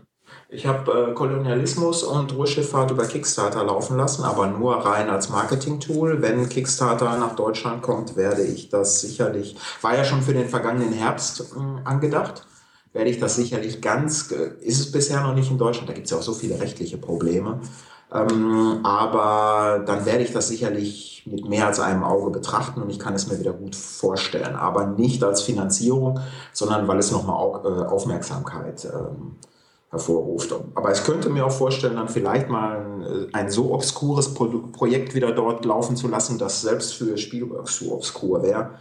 ähm, da, da, gibt es sicherlich wieder Möglichkeiten, ja. Also Aber es gibt auch Startnext. Also ich meine, du hast ja auch die andere Möglichkeit. Ja, aber ganz ehrlich, das ist jetzt auch wieder nur meine Meinung äh, dabei. Äh, außer Kickstarter und noch Spieleschmiede gibt es jetzt da kein so tolles Portal dafür. Also dann, die anderen, die, die ich auch äh, Startnext angesprochen, Indigo oder Indiegogo oder wie es auch immer heißt und noch einige andere, sind da für mich nicht so relevant. Aber ja, vielleicht täusche ich mich da auch. Aber ich warte eigentlich so, dass Kickstarter ja nach Deutschland dann auch kommt und dann schauen wir mal, was was sich dort bewegen könnte. Okay. Ähm, wenn wir jetzt schon davon reden, dass du natürlich auch ehrlich sagst, dass Kickstarter eigentlich ein Marketing-Tool an der Stelle ist. Du bist jetzt auch jemand, der marketingmäßig jetzt, ähm, ich sag mal, äh, du ziehst an den Messen vorbei. Also du, du sagst nicht, ich bringe etwas zu Nürnberg heraus, ich bringe etwas zu Essen heraus, sondern du sagst, ich bringe es halt im Juni raus oder im Dezember oder wann es dir gerade gefällt. Ähm, ist das auch Absicht oder sagst du, naja, jetzt ist es fertig, jetzt brauche ich Geld? Ähm, ja, äh, ja und nein. Also ich schaue schon, also Nürnberg ist für mich tatsächlich nicht relevant. Ähm, ich schaue schon, dass ich in Essen ein neues Spiel habe. Also Essen ist schon, weil, weil dort eben auch ein Direktverkauf möglich ist, ist schon nicht ganz unwichtig. Aber ich, äh, wenn, wenn ich dort kein neues Spiel hätte, dann würde das Spielworks nicht umwerfen. Mit meinen kleinen Auflagen, 1000 weltweit äh, und einer ja, um vielfach höheren Vielspielermenge, glaube ich, kann ich jederzeit ein Spiel verkaufen. La Granja oder La Granja im Sommer rausgekommen ähm, war tatsächlich im Nachhinein ein Glücksfall, weil zu diesem Zeitpunkt kein anderes Spiel in dieser äh, Gewichtsklasse rausgekommen ist, so dass ich im Nachhinein sogar schaue äh, oder denke, dass das ein sehr sehr guter Zeitpunkt. ist. Ja, das ist dann man, man geht dann auch so unter halt in dieser Masse, Masse, der Essen-Neuheiten. Also manchmal ist vielleicht so, so ein Sommer-Release vielleicht auch gar nicht so äh, uninteressant, weil man dann einfach mehr Aufmerksamkeit äh, absolut, er, absolut. erzielt. Ich stimme dir, ich stimme dir, euch dazu. Ähm, aber es machen ja auch inzwischen größere Verlage. Also ja. äh, ist eigentlich, ja, die haben ja auch keine Essen-Neuheiten in dem Sinne. Also die bewerben das dann noch als Essen-Neuheiten, aber äh, das ist ja ein so professioneller, so gut strukturierter Verlag, dass die die Sachen äh, im September, frühen September raushaben. Oder Kosmos oder andere, da können wir jetzt noch viele nennen, dass, ähm, die, die es auch versuchen, dort nicht auf diesen einen Zeitpunkt eben festzulegen. Also ich Und glaube, da geht man auch durch Internet, durch andere Sachen inzwischen auch wieder ein bisschen anders ran. Diese Messen. Ne? Und irgendwo ist immer Messe, ne? Ja, irgendwo ist immer Messe. Im Sommer ist GenCon dann, das ist die inzwischen ja die, die wichtigste Messe. Die hat Essen in meinen Augen abgelöst und ähm, Origins und. Ja, es ist irgendwo, äh, passiert tatsächlich was in Frankreich. Super Markt, super wichtiger Markt, wo ich auch sehr interessiert immer hinschaue. Ähm, aber deshalb, ja, ist schwer dort zu messen, was zu machen. Finde ich jetzt auch nicht so relevant. Andererseits, um Matthias auf deine Eingangsfrage nochmal zu kommen, so ein Spiel muss irgendwann auch fertig werden. Äh, tatsächlich, und dann muss es rauskommen, weil es muss natürlich auch, ähm, ähm, irgendwann muss ich damit Geld verdienen. Ja, ja das macht Sinn. Mhm. Ähm, apropos Geld verdienen, ähm, wir haben eigentlich, also wenn, wenn, ich mal so überlege, so welche Fragen werden dir am häufigsten gestellt, und da komme ich jetzt zu einer Frage, die du wahrscheinlich äh, ausreichend gut äh, dodgen wirst. Ähm, wir reden von der bekannten Kohle-Triologie. Begonnen mit Ruhrschifffahrt, das ja über den Hippodice an dich gekommen ist. Ja. Ähm, da hast du dann auch noch Kohle und Kolonie gemacht, was äh, ja nun ein wirklich gutes, starkes Spiel ist. Hat und da war ja auch ein, gewonnen. Entschuldigung, hat auch den Hippodice gewonnen. Also auch den Hippodice gewonnen. Thomas äh, Spitzer dort äh, das gewonnen habe ich auch dort rüber bekommen, ja. Mhm. Und dann gab es ja noch Haspelknecht als drittes Spiel angedacht. Und das kommt jetzt nicht mehr. Und ähm, da sind natürlich unsere Hörer jetzt neugierig, was damit passiert. Ja, ähm, ich weiß es tatsächlich nicht, was mit diesem Spiel äh, passieren wird. Ähm, ich wünsche mir, und ich wünsche es natürlich noch viel mehr dem Thomas, äh, dass er dafür einen anderen Verlag findet und dass dieses Spiel noch herauskommen wird. Weil Thomas ist ein unheimlich kreativer, ein super kreativer Autor. Der steckt voller Ideen und äh, das ist dann auch mit dem Haspelknecht noch lange nicht erschöpft. Ich denke, er wird auch noch weitere sehr gute Spiele äh, machen. Ähm, der Haspelknecht erscheint halt nicht bei, bei äh, Spielworks. Pff, über die Gründe könnten wir jetzt super lange reden. Das möchte ich aber nicht.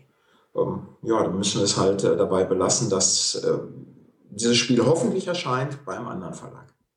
Alles klar. Ähm, da wollen wir auch nicht weiter nachbohren. Lass uns lieber über eine andere Person noch reden, die du auch schon erwähnt hattest, die irgendwie finde ich, untrennbar mit deinem Verlag zusammenhängt, nämlich den Harald Lieske, mhm. den du äh, gar nicht oft genug loben kannst, scheinbar. Richtig. Und äh, der auch sehr, sehr, finde ich, bezeichnend dafür ist, wie die Spielbox-Spiele aussehen. Also mhm. man kann ihn ja wirklich als Hausgrafiker betrachten.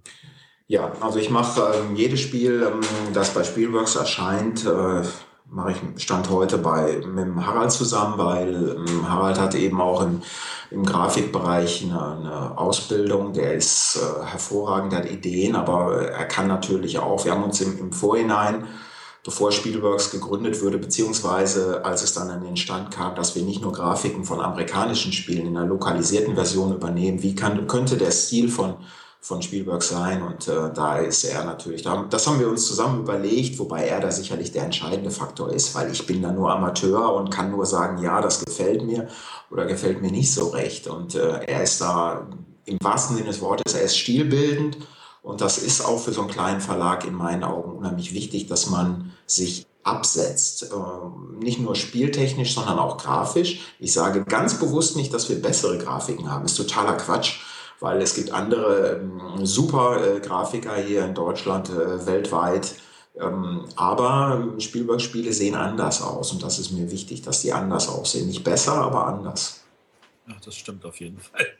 Also man, man erkennt eure Spiele und ähm, das ist, also aber, also man könnte ja auch schon fast denken, der halt Gieske gehört zum Verlag. Also du bist ein, dann wärst du ein Zweimann-Verlag. nee, der ist, der ist wirklich tatsächlich freiberuflich. Der macht ja auch für viele andere Verlage was. Ähm, das ist vielleicht dann nicht so im, im Vordergrund, weil er dort sich auch stärker anpassen muss. Also da fällt er dann vielleicht nicht so auf. Da, da siehst du ein eine Harald-Grafik, die schon ähnlich ist einem, einer Grafik eines anderen Grafikers. Und bei mir, das ist natürlich für ihn auch interessant, kann er schon eher freier wirken. Aber wir machen jetzt, das soll jetzt auch nicht den falschen Eindruck äh, erwecken, äh, Spielbergs Spiele sehen anders aus, weil sie anders aussehen wollen als Grund 1. Das ist, eine, das ist schon ähm, ein Grund, aber wir wollen natürlich trotzdem ähm, funktionale Grafiken haben. Wir wollen vor allen Dingen eine zum Thema passende Grafik haben. Kohle Schachtel, die fast schwarz ist. Ne? Das hätte sich, denke ich, so keiner getraut. Ne? Oder Kolonialismus. Ähm, äh, da, da, das ist schon ein sehr düsteres, äh, eine sehr düstere Kartengrafik, die, die da wirklich mit diesem ernsten Thema auch sehr ernst umgeht. Und, und äh, das mag nicht jedem, nicht jedem gefallen, aber ich halte das für unheimlich wichtig. Ähm, wenn du Zeit hast zum Spielen, und ich meine, wir haben jetzt ja mit Pax Poriferiana schon mal so, so einen Eindruck gewonnen, und du spielst irgendeinen Nicht-Spieltest oder ein Spiel, das nicht äh, in den Bereich von Spielworks reinpasst oder für irgendeinen anderen Verlag, für den du gerade arbeitest, äh, was spielst du dann gerne? Ich spiele fast alles. Ähm, ich spiele sehr ungern rein abstrakte Spiele spiele ich auch mal, aber ja, eher ungerne. Ich spiele, das ist auch wieder generalisierend gesagt, aber normalerweise, normalerweise mit, mit vielen Ausnahmen natürlich, ich habe keine Zeit für kurze Spiele. Also das mache ich nicht. Also normalerweise ein Spiel, was in 15 Minuten abgehandelt ist, äh, spiele ich sehr ungern. Also dann muss ich schon zwei oder drei Minuten die Regeln lesen und dann spiele ich 15 Minuten, da lese ich lieber. Also für 15 Minuten lese ich lieber. Also ich habe tatsächlich, ich habe keine Zeit für kurze Spiele. Äh, wenn dann, dann, wenn dann will ich halt reinkommen in die Spiele ähm, und ähm, das kann natürlich mal sein, dass so ein Spannungsbogen nach 45 Minuten vorbei ist, ist okay, aber lieber sind mir die Sachen zwei Stunden, ähm, darf auch durchaus ein bisschen länger sein, wo dann der gesamte Abend erfüllt ist. Ich brauche auch keine Absage, Sacker danach oder so. Oder dann ist das, dann unterhalte ich mich lieber in der Gruppe nochmal über das Spiel oder über irgendetwas anderes. Und diese Spiele, die müssen mich halt auch ein bisschen fesseln. Das heißt, ich muss da reinkommen, da muss vor meinem Auge ein Film ablaufen. Das müssen nicht immer so, so Spiele sein wie das Pax, die super thematisch sind. Auch ein, äh, ein Spiel, das nur eine sehr äh, ein sehr dünnes Thema hat, das kann mich so fesseln. Aber ich bin nicht so sehr der, der Uhrmacher, der auf eine bestimmte Mechanik äh, guckt und das funktioniert. Also das Thema muss da wunderbar eingebunden sein. Das ist halt bei den äh, beiden Spielen äh, Ruhrschifffahrt und Kohle und Kolonie dem Thomas unheimlich gut gelungen in meinen Augen. Das ist aber auch dem Ode und dem Mike Keller sehr gut gelungen. Das ist dem Stefan Risthaus dem Orkride äh, sehr gut gelungen. Und ähm, ja, da, da, da kann ich mich dann auch in, in so Spielen, kann ich mich wiederfinden. Ähm, jetzt kommen wir nämlich gerade dazu, also wenn du sagst, so ein Spiel darf gerne zwei Stunden und länger dauern, ähm, mhm. dann ist doch Fußball eigentlich schon zu kurz für dich, oder? Ich bin ja Schalke-Fan und äh, da ist Fußball manchmal zu lang. Also, oder das ist, also, das ist, das kann man so sehen. Das aber du bist, sehen, über den, aber, ja? du bist über den aktuellen Tabellenstand von Lüdenscheid Nord zufrieden. Äh, er war sogar mal schöner. Aber ähm, ja, aber es überrascht mich natürlich nicht, dass sie jetzt wieder äh, sich in die falsche Richtung nach oben bewegen. ähm, aber natürlich, das, das sind schon so, so äh, Feiertagserlebnisse, die man dort aus, dem, äh, aus der Konkurrenzsituation ich muss, auch, ich muss auch sagen, dass wir die Sendung vor dem Champions League-Spiel gegen Real Madrid aufnehmen. Also wie es jetzt ausgegangen ist, wissen wir jetzt nicht. Äh, das juckt mich nicht. Also da, da rechnet man natürlich als, als Schalke-Fan nicht mit dem Weiterkommen. Das war sofort bewusst. Ich habe äh, beide Spiele im Frühjahr letzten Jahres ja gesehen, sowohl das 1 zu 6 zu Hause als auch das 1 zu 3 in Madrid, das ich live gesehen habe. Und äh, das nimmt man halt hin. Also ich, ich bin seit, äh, seit 79 habe ich eine Dauerkarte für Schalke und meine erste, das ist kein Scherz, meine erste gute Saison war 96, 97. ähm, vorher, ich habe ich hab die Jahre in der zweiten Liga, wir sind ja drei oder vier Mal abgestiegen, einmal am drei Jahre am Stück in der zweiten Liga, fast in die dritte Liga abgestiegen. Da war das noch die Oberliga, das ist jetzt die fünfte. Wer hätte man die Klappe über einen Verein zumachen können? Das war Anfang der 90er Jahre. Das habe ich alles mitgemacht. Also ich bin, äh, man redet ja heute gerne ein bisschen despektierlich, wobei ich sage, jeder nimmt Fußball anders, war über Erfolgsfans. Aber ich kann definitiv sagen, weder mein Bruder, der ist drei Jahre älter, noch ich, wir sind Erfolgsfans. Also wir sind wirklich Schalke-Fans und ein Ergebnis ist, ist äh, fast zweitrangig bei uns. Wir wollen das äh, Schalke ist tatsächlich ein ganz wichtiger äh, Bestandteil meines Lebens. Also es gibt, das ist auch kein Scherz, es gibt keine Stunde, der ich wach bin zumindest, obwohl ich auch von Schalke schon geträumt habe. Aber es gibt keine Stunde, wo ich nicht über Schalke nachdenke. Also das ist manchmal nur so ein Blitz, ähm, da kann sein, ähm, wann ist das nächste Spiel, wann muss ich losfahren? Das kann nur mal sein, check nochmal, ob da ein Verletzter ist. So, das, das ist total obskur. Das ist, äh, das ist wirklich total blödsinnig, aber da komme ich nicht raus. Äh, das, ist, das gehört zu meinem Leben. Kannst ja, kannst ja meinen Bruder irgendwann mal begrüßen, der fährt auch öfter mal nach Gelsenkirchen. Muss ein super Typ sein, kann ich jetzt schon sagen. Traut sich jedenfalls im Gegensatz zu Arne auch mal äh, Narrenprinz äh, zu sein. Was? Achso, Karnevalsprinz heißt das. Ja, Karnevalsprinz. Ja, als Berliner kennen wir uns da nicht so gut aus. ähm, die Frage ist, äh, wieso hast du denn diese Hobbys noch nicht kombiniert? Also Fußball und Brettspiel. Ja, das, das ist halt, das ist halt ähm, super schwer. Also das ist in meinen Augen der heilige Gral, ein Fußballspiel äh, auf dem Brett gut äh, abzubilden. Da habe ich natürlich in schon bevor ich beruflich was gemacht habe, habe ich darüber nachgedacht, ein gutes Fußballspiel zu machen. Ich habe auch wahrscheinlich jedes Fußballspiel, Brettspiel, das, äh, das es existiert, ist mal durch, oder auch in Prototypform, das ist mal durch meine Hände gegangen, aber das funktioniert halt schlecht, weil Baseball, American Football, ähm, das sind halt sehr statistische Spiele, wo auch nur zumindest beim, beim, äh, beim oder, oder Basketball, Basketball, Handball, da sind wieder wenig Spieler dabei. Da ist das Spiel auch nur zwischen Angriff und Verteidigung fast ähm, strukturiert. Beim Fußball, das Problem ist, dass dort 20, wenn man die Torwarte noch hinzunimmt, 22 Leute gleichzeitig sich bewegen. Und die haben, und es ist, äh, man kann dieses Spiel nicht gut aufsplitten. Und die einigermaßen okayen Brettfußballspiele, die auch versuchen, ein ganzes Spiel darzustellen. Die laufen dann allerdings vier, fünf Stunden. Das lässt sich nicht anders darstellen. Und so eine Abstrakt, und dann ist natürlich, gibt es sehr viele Spiele, die einen hohen Abstraktionsgrad haben. Die haben mich dann auch nicht so gereizt. Und dann gibt es natürlich auch noch die, die unheimlich starke Konkurrenzsituation durch das sehr gute Tipkick oder durch damals mhm. das Subuteo. Die habe ich natürlich schon, aber die, die packe ich halt sehr selten raus. Aber dort was Gutes zu machen, wenn es da was gibt, ich bin der Erste, der da was äh, machen würde. Also aber manchmal will man vielleicht auch Hobby und Arbeit gar nicht verbinden. Ja, zumal ich auch Fußball halt auch, auch beruflich gemacht habe in diesem Verlag. Ich habe auch eine Trainerlizenz im, im Fußballbereich. Ich habe ja auch selbst aktiv gespielt ähm, auf einigermaßen äh, Niveau und ähm, das, das ist, da reicht dann auch. Also das muss nicht sein. Irgendwann ist es gut dann. Es gibt da so ein Geschicklichkeitsspiel, das nennt sich Kickertisch. Das funktioniert auch relativ gut.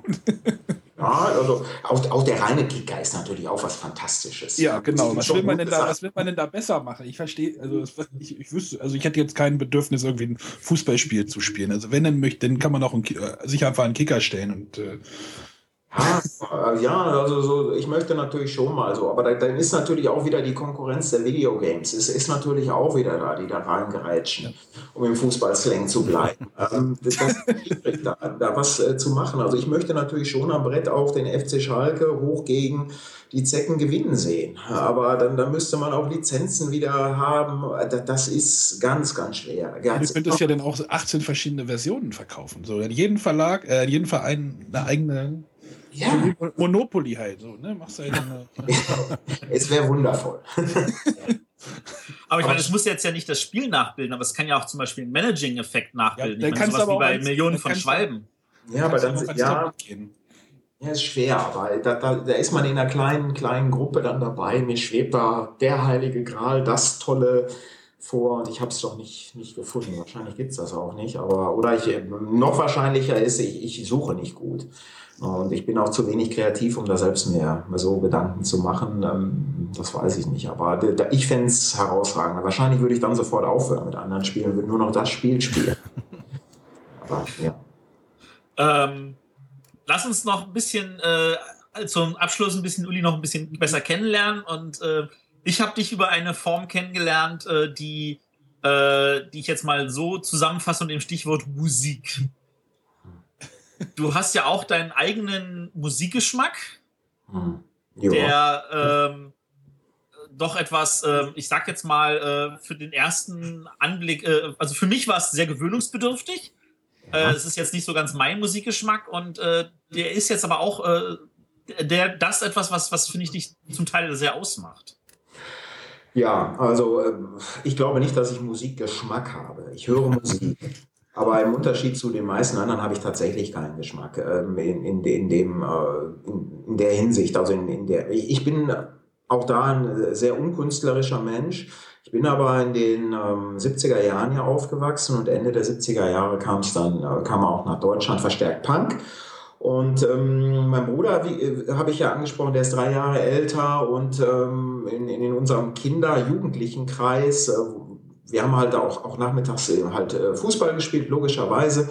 Und das waren alles Ältere, die waren alles so in dem Bereich Alter mein, meines Bruders oder noch ein bisschen älter. Ich war da der Jüngste. Und so kommt man dann auch mit anderen Musikgeschmäckern in, in äh, Berührung. Und ähm, ich fand's klasse. Ich fand's klasse. Das, das ist so einfach. Ähm, das knallt und das schepperte. Und ich, ich fand es einfach auch gerade als Jugendlicher, das ist ja auch so eine Form der Auflehnung, obwohl ich nie Punk war. Ich war nie Punk. Also ich war immer, ich hatte nie eine äh, Nietenjacke oder ein Iro, gar nichts, ne, überhaupt nicht. Eher so, so angepasst, aber ich fand es trotzdem klasse. Und ähm, äh, wer jetzt, ja, wer, wer sich mit Musik auskennt oder dort eben auch ein besseres Gespür hat, der geht irgendwann auch vom Punk wieder weg und versucht sich was Vernünftigeres auszusuchen. Das ist mir halt nicht gelungen. Das heißt, ich höre tatsächlich immer noch das gleiche Zeug. Und das Schöne ist ja in dem Bereich, viele Bands, die gibt es auch nach 30 Jahren immer noch. Und ich höre jetzt auch nicht so ähm, HC oder andere Sachen. Also moderne, 90 Prozent des modernen Punks so der letzten fünf, sechs, sieben Jahre, die sind mir viel zu laut und viel zu schnell. Also das ist für mich auch, äh, da würde ich sagen, bloß die Finger weg. Ich höre sowas, so Street Punk oder 77 äh, Geschichten, die, die, wo man heute sagen würde, sogar wenn man die hört, das ist doch kein Punk, das ist doch, das, das ist doch, äh, das ist vom Tempo her noch was ganz anderes. Ähm, halt. Also da bin ich aber hängen geblieben und ähm, wie im Spielebereich es eben auch viele Kleinverlage gibt, die in kleinen Auflagen was machen, gibt es das natürlich im Punk-Bereich auch. Heutzutage kann man sehr einfach ein paar Stücke in, in guter Qualität veröffentlichen und ähm, das ist ja so, so, ein Genre für sich und dabei bin ich eben hängen geblieben. Nochmal wieder den Bogen gespannt, weil du sagst, das macht mich so ein bisschen aus. Also ich, ich denke ja, Punk, das sind, nicht die, die Biersöldner, die an der Ecke sitzen in den Großstädten. Die gibt es natürlich, das hat in meinen Augen überhaupt nichts mit, mit Punk zu tun. Das ist einfach nur ja, Biersöldner. Den, den äh, gibst du ein Bier, dann schreien sie das. Gibst du ihnen noch ein Bier, dann schreien sie das. Sehr generalisierend gesagt und sicherlich auch äh, nicht treffend jetzt äh, geschildert, aber das ist so ein bisschen meine, meine ganz oberflächliche Wahrnehmung. Aber Punk besagt ja, ich mache etwas selbst. Das ist das Selbstmachen und ich versuche selbstbestimmt zu sein. Das macht mich schon äh, aus. Ähm, bis auf diese 15, 16, 17 Monate da im Verlag, ähm, wo ich ähm, im Fußballbereich etwas gemacht habe, habe ich immer selbstständig gearbeitet. Ich versuche immer, auch wenn ich für andere was zu machen, schon so ein bisschen das zu machen, woran ich Spaß habe. Und ähm, bisher hat das gut funktioniert und ich hoffe, dass das auch ähm, so weitergeht. Und das ist für mich tatsächlich Punk. Das ist für mich Punk. Das erinnert mich jetzt an ein Lied von Normal. Punk ist keine Religion. Das auch, ja. Punk ist, ist sicherlich keine Religion, nein. Aber genau. äh, das ist. Aber da singen sie halt auch in der Textzeile, äh, Punk ist seinen eigenen Weg zu gehen. Ja, ja, also absolut. Also das trifft es auch. Also äh, das, das trifft es auch. Das ist eher so die Definition. Und wenn man sich äh, Leute, die, wenn man sich so ein bisschen umschaut, ähm, gibt so viele, die in dem Alter aufgewachsen sind, ähm, die das auch so ein bisschen verinnerlicht haben. Nur die, die waren nie so mit, mit Nietenjacken oder irgendwo rumfetzen oder No Future und so weiter. Das ist alles in meinen Augen ist das großer Bullshit, äh, so damit umzugehen. Das ist halt eine Sache, die natürlich wahrgenommen wird, weil die sehr plakativ und öffentlich ist. Ne? Wer, wer bunte Haare hat, der fällt natürlich auf. Und es gibt natürlich auch Leute, die waren es damals so und sind jetzt halt nicht mehr so. Also ich kann sagen, ich war nicht so, ne, aber äh, verorte mich da schon so ein bisschen in dem Bereich. Ja, super. Das finde ich, das fasst jetzt nochmal dem Uli super zusammen. Der Uli macht das, was er machen will. Er will sein eigener Mensch sein, sein hm. eigener Herr. Hm. Ja, das ist, das ist für mich absolut wichtig. Wobei, ähm, nochmal äh, so äh, zu schauen, auch wenn das jetzt sicherlich schon langweilig wird, man muss schauen, was in der Zukunft äh, so geht. Ne? Also nicht nur im Spielebereich, man, ich habe keine Zukunftssorgen, das soll das jetzt bestimmt nicht so aussagen, aber man muss sehr flexibel sein. Man muss sehr flexibel sein und vielleicht kommt noch mal eine ganz andere Zeit, wo ich dann sage, so in diesem Verlag jetzt festzuarbeiten und das und das zu machen, das ist mir jetzt unheimlich wichtig. Also, aber ich glaube, es trifft auch auf viele, viele Selbstständige zu, die einfach halt sagen, ja, man muss dann halt doch flexibel sein. Ich, wenn ich immer höre, was Matthias immer alles für Projekte irgendwie macht. Ja. René und ich verlieren dann manchmal auch die Übersicht. Ja, aber das äh, ist schon, schon so wichtig. Man muss schon so ein bisschen äh, gut in alle Richtungen schwimmen können. Oder nochmal ganz kurz zum Fußball zu kommen. Der Ball ist eben rund. Der Ball ist wirklich, damit er mal in die Richtung und mal in die Richtung rollt. Das ist so. Und der wird mal dahin rollen und dann ist er dort und man wundert sich, warum er jetzt schon wieder dort ist. Und ja, dann, dem kann man folgen oder dem kann man auch nicht folgen. Und ja, so ist es. Und man kann ihn selber anstupsen und in die richtige Richtung schieben oder man kann zugucken, wie ihn jemand anders bewegt. Man, das werden ja richtig Lebensweisheiten hier oh, heute noch bei uns. Ah, und, oder nochmal, um da zu bleiben, ich möchte ihn nach links spielen, aber da sind sieben andere, die da auf dem Weg stehen und da muss ich ihn mal nach, ins, ins Zentrum spielen. Auch das kann, kann so sein. Wir könnten uns jetzt noch wunderbar fünf Stunden philosophisch über Fußballkultur unterhalten. Willkommen bei dem Bretterphilosophen. Wunderbares Thema, aber ich glaube, dann schlafen wir Erste FC Bretterwisser. ja, ja, aber das war aber ehrlich gesagt ein wunderbarer Überblick über da, wer ist der Uli und äh, was hat er alles in seinem Leben schon gemacht. Ähm, von da aus gesehen würde ich jetzt einfach mal sagen, vielen, vielen Dank dafür, dass du zu uns in die Sendung gekommen bist. Sehr gerne. Das war, finde ich, spannend. Ich hoffe, meine Kollegen sehen das auch so. Ja, auf jeden Fall. Auf jeden Fall, ja. Auch wenn wir nicht ja viel zu Wort gekommen sind. ich finde, der Arne hat wieder viel zu viel geredet. Ja, ja, ja, ja. Wie immer. Wie, wie immer, genau. Ge genau. Aber der Arne, der darf ja natürlich, also für alle Leute, die jetzt noch irgendwelche Fragen an den Uli haben, äh, schickt sie ihm. Der Uli ist halt über viele Kanäle zu erreichen, sei das über Facebook oder über Twitter oder über auch sein Telefon, wenn das wieder eingestöpselt ist. ja, ich danke ähm, nochmal fürs Telefon ausstöpseln. Sehr gerne. Und äh, ansonsten, wenn ihr noch irgendwelche anderen Fragen habt, ihr könnt sie natürlich auch bei uns in die Kommentare stellen. Oder ihr könnt uns auch E-Mails schicken. Äh, der Arne, der kann jetzt noch mal ein bisschen was sagen und sagen, zu welcher E-Mail-Adresse das geht. Äh, info.bretterwisser.de. Das ist ja super. Wenn ihr an Matthias schreiben wollt, an matthias.bretterwisser.de und so weiter. Und so weiter, genau. Es gibt auch arne.bretterwisser.de, aber ich glaube, der hat da noch nie E-Mails bekommen. Doch, ich habe da schon eine E-Mail gekriegt.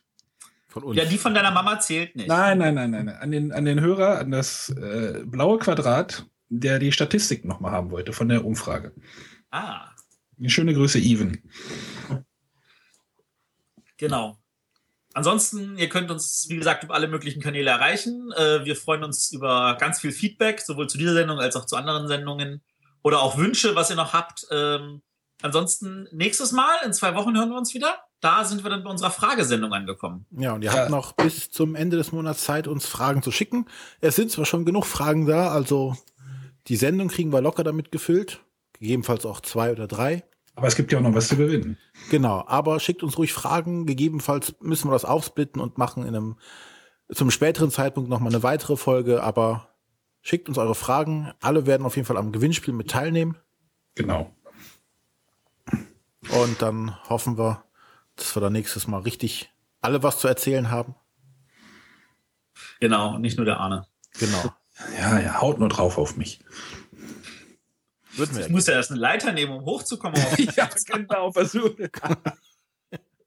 An dieser Stelle schon mal danke an Smooker für deine ganz, ganz fürchterlichen Fragen.